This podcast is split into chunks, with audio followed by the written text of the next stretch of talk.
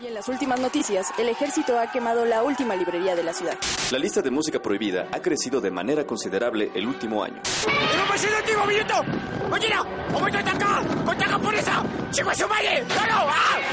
¡Seguimos informando para Freak News! Transmitiendo desde la capital del imperio, Freak Noob News, lo último que queda. Hola y bienvenidos sean a Freak Noob News. En esta ocasión regresa la sección de Freak Cinema, que son estos como quick shots para estar hablando de ciertas películas. Así que en esta ocasión toca hablar de nada más y nada menos que de El Conjuro 2, el Poltergeist de Enfield, también conocida en España como los expedientes Warren, el Poltergeist de Enfield. Esta es una película dirigida por James Wan. James Wan ahorita se está volviendo como uno de los actores de moda en cuestión de terror. Y no solamente de terror, ya que este director será quien también esté dirigiendo la película de eh, Aquaman dentro de un par de añitos.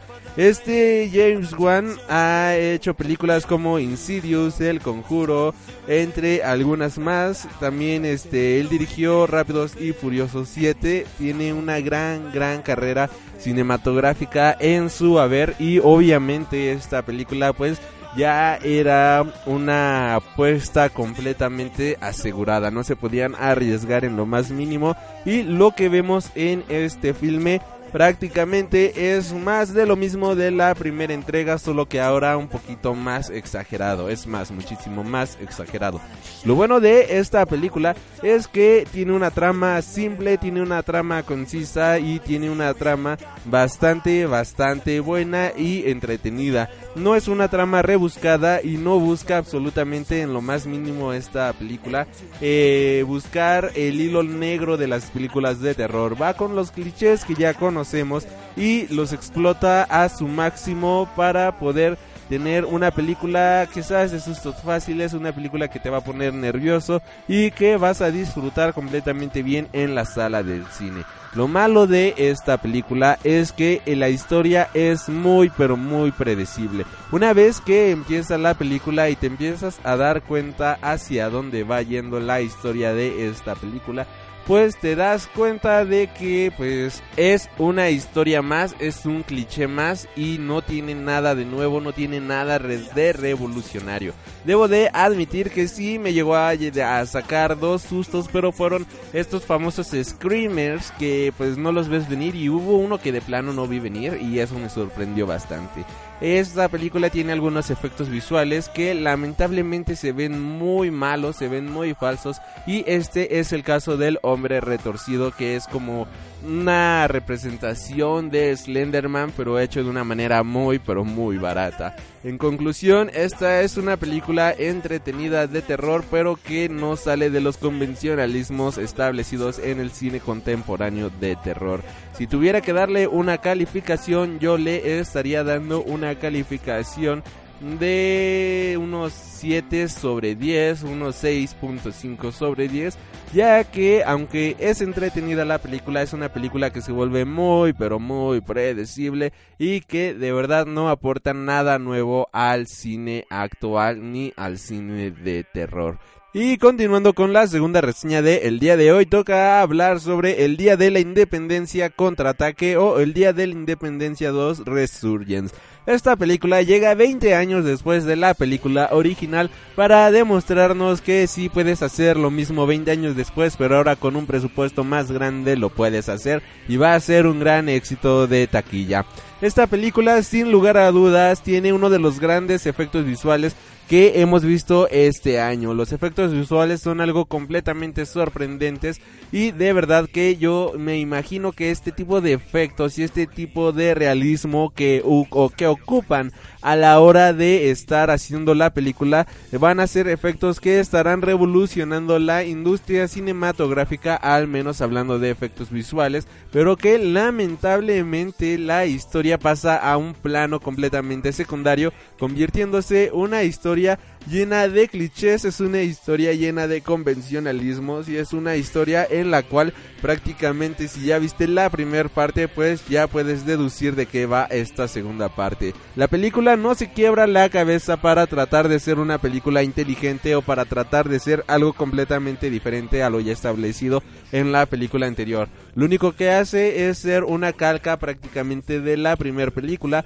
ahora nada más cambiando el nombre de los personajes, cambiando la fecha y teniendo efectos visuales que son completamente sorprendentes. Esta película llega a sentirse en algunos momentos bastante, bastante ridícula y decepcionante por los personajes secundarios que tienen un protagonismo muy, muy grande. Y un gran pecado de esta película es que la película se para en muchos momentos de la trama donde está ocurriendo algo realmente emocionante y algo que de verdad vale la pena ver solamente para mostrarnos que lo que qué es lo que están haciendo estos personajes secundarios completamente mediocres que no tienen absolutamente nada de interesante y que al final del día sus tramas no fueron nada nada agradables para la película ni para su resolución. Simplemente eran personajes que bien pudieron haber quitado y la película se hubiera ahorrado media hora o hasta 40 minutos de filme. Esta es una película como yo las llamo una película de autobús, películas que no te llevan hacia ningún lado, películas que nada más están ahí porque tienen grandes efectos visuales y algunos nombres de renombre, eh, valga la redundancia, entre sus filas y hacen una película de alto presupuesto para nada más entretener un par de horas y después de ese par de horas la película se te va a ir olvidando completamente porque la película no propone absolutamente nada. Esta película, quizás entre las cosas buenas que tiene, pues es toda la parte técnica, el audio de esta película, toda la mezcla sonora. Es completamente sorprendente ver esta película en formato Dolby Atmos. Es algo bastante, bastante grande y bastante explosivo. De igual manera, ver la película en tercera dimensión es bastante agradable, pero cuando una película lo único bueno que tiene es los efectos visuales y la parte técnica y la historia termina siendo una porquería, es que la película es completamente mala. De igual manera, pues esta película está llena de clichés, pero clichés a lo salvaje, a los bestia, a lo bruto.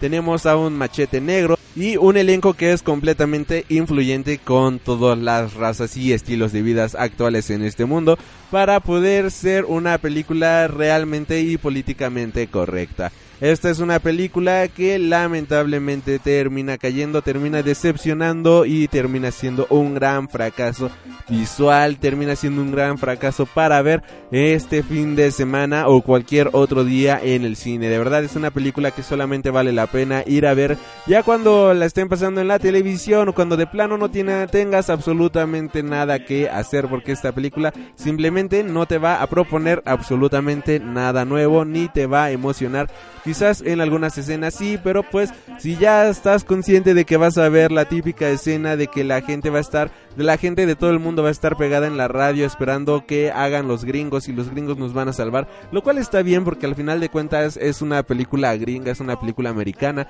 y pues si no nos salvan los gringos pues sería raro que no nos salvaran ellos porque al final del día es una película que ellos están haciendo esta película termina por decepcionar. Quizás lo más emocionante, pues, es algunos aliens, las peleas espaciales, pero de ahí en fuera es una película bastante, bastante mala que pues no vale la pena desperdiciar su dinero viendo esta película. Y bueno, hasta aquí la reseña del día de hoy. Muchas gracias por las reseñas, mejor dicho, del día de hoy. Muchas gracias por escuchar Freak Noob News Podcast en su versión Freak Cinema.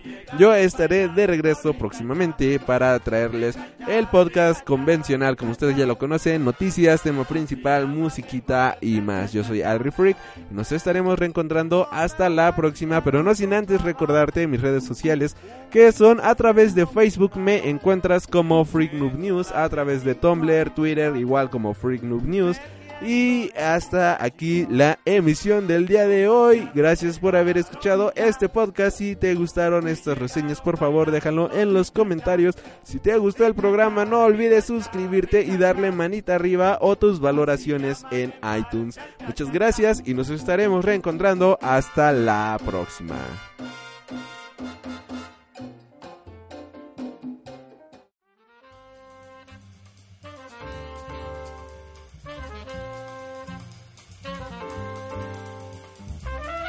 Has tenido el honor de escuchar Freak Noob News, tu programa de cultura geek.